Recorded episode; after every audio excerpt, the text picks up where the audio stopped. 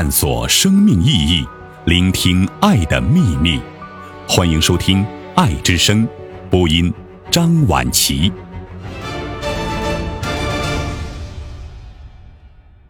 摇臀，让你的脊柱年轻十岁，寿命就延长三十年。脊椎是人体的第二生命系统，它掌握着你的退休后的三十年的寿命。脊椎是全身的大梁，它忍辱负重，能伸能屈，承载着你的身体。脊椎也是重要的神经低级中枢、脊髓的通道。人的大脑就像中央处理器，通过总电缆。脊髓处理大脑和脏器之间的庞大的信息流，同时也给我们的身体发出各种指令。一旦脊椎偏离了正常的位置，或者椎体不稳定，就会形成代偿性增生，从而会对交感神经、副交感神经进行压迫，造成脊椎旁肌群疼痛、肌力不平衡。造成脊椎歪斜和内脏功能失调，就会加速人体衰老，脊椎退行性变形，也会出现各种内脏疾病。通过摇臀，可以有效增加脊椎的弹性，使高级中枢与低级中枢的信息畅通，使交感神经和副交感神经运作协调平衡，并促进脑脊液的运行。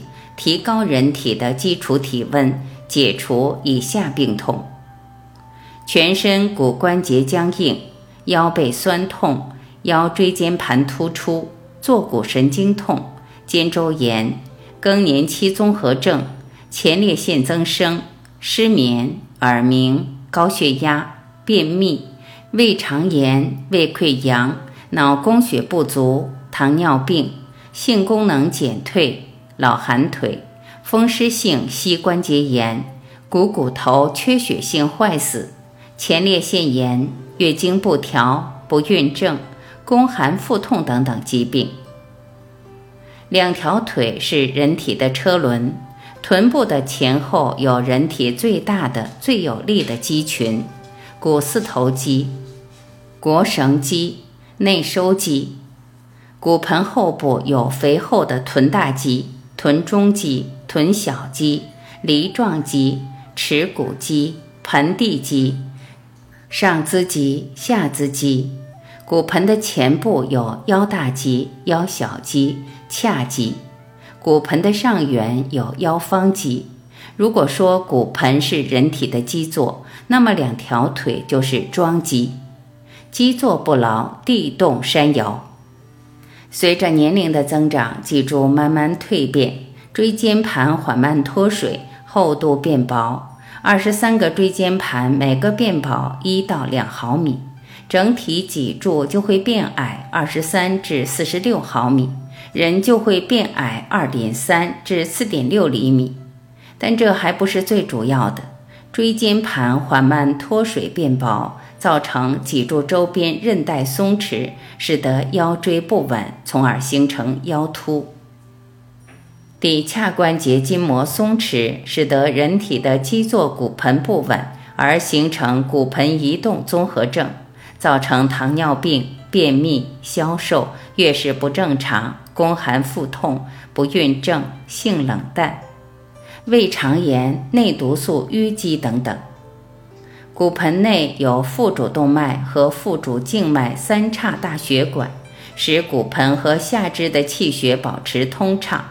但是久坐、长时间伏案工作会使腹股沟动静脉受卡压，造成下肢血液淤堵，久之出现肌无力和肌萎缩。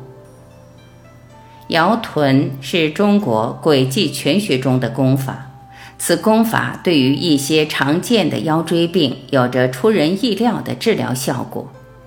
靠此方不药而愈的腰病患者记录在案的不下数十人之多。二零零二年九月，就有一位美国六十多岁的老妇人专程赴河南少林致谢。老妇人是美国自然疗法协会成员，而且本身就是医生，早年患腰椎疾病，自治不愈，先后尝尽其他各种化学、物理疗法，也没有取得良好效果。经介绍，悬摇脊柱，不出月余，竟然完全康复。三个圆概念的解释：A，平圆，就是水平状态的圆圈。伸出左手，在掌心内沿手掌边缘画一个圆圈。当手心向上，手背向下时，左手掌上的圆圈就是一个平圆。当然，不可否认，手心向下，手背向上时，左手掌的圆圈也是一个平圆。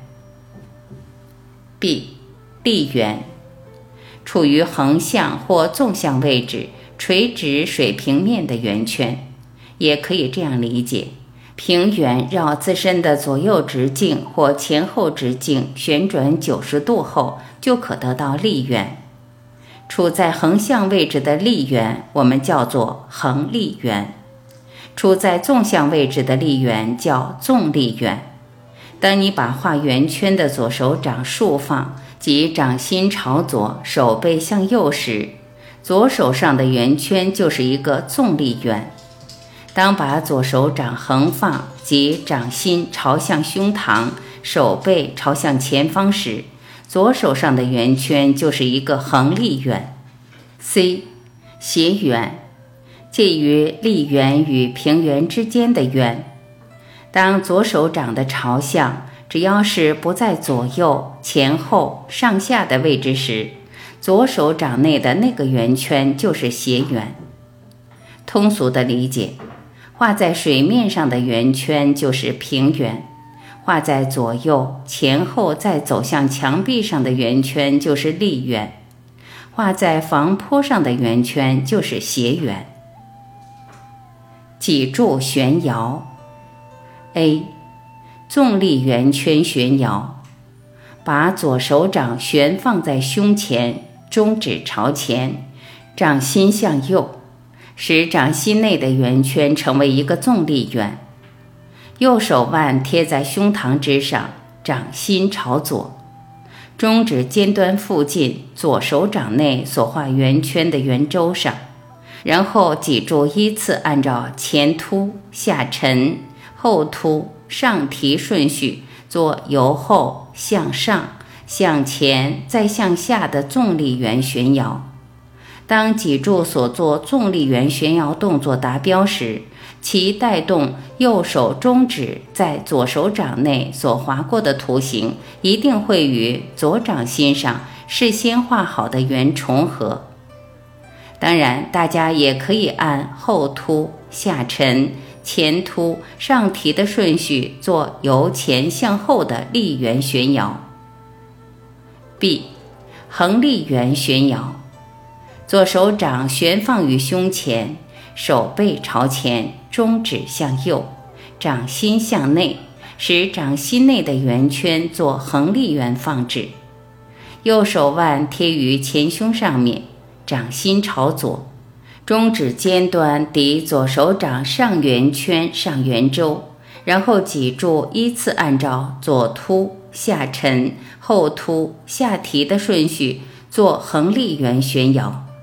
当脊柱所做的横立圆旋摇动作达标时，其带动左手中指在左手掌内所划过的图形，一定会与左掌心上事先画好的圆重合。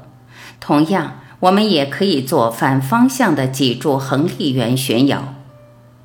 C，平圆旋摇，左手掌悬放于胸前，掌心向上，使掌心内的圆圈呈平圆放置。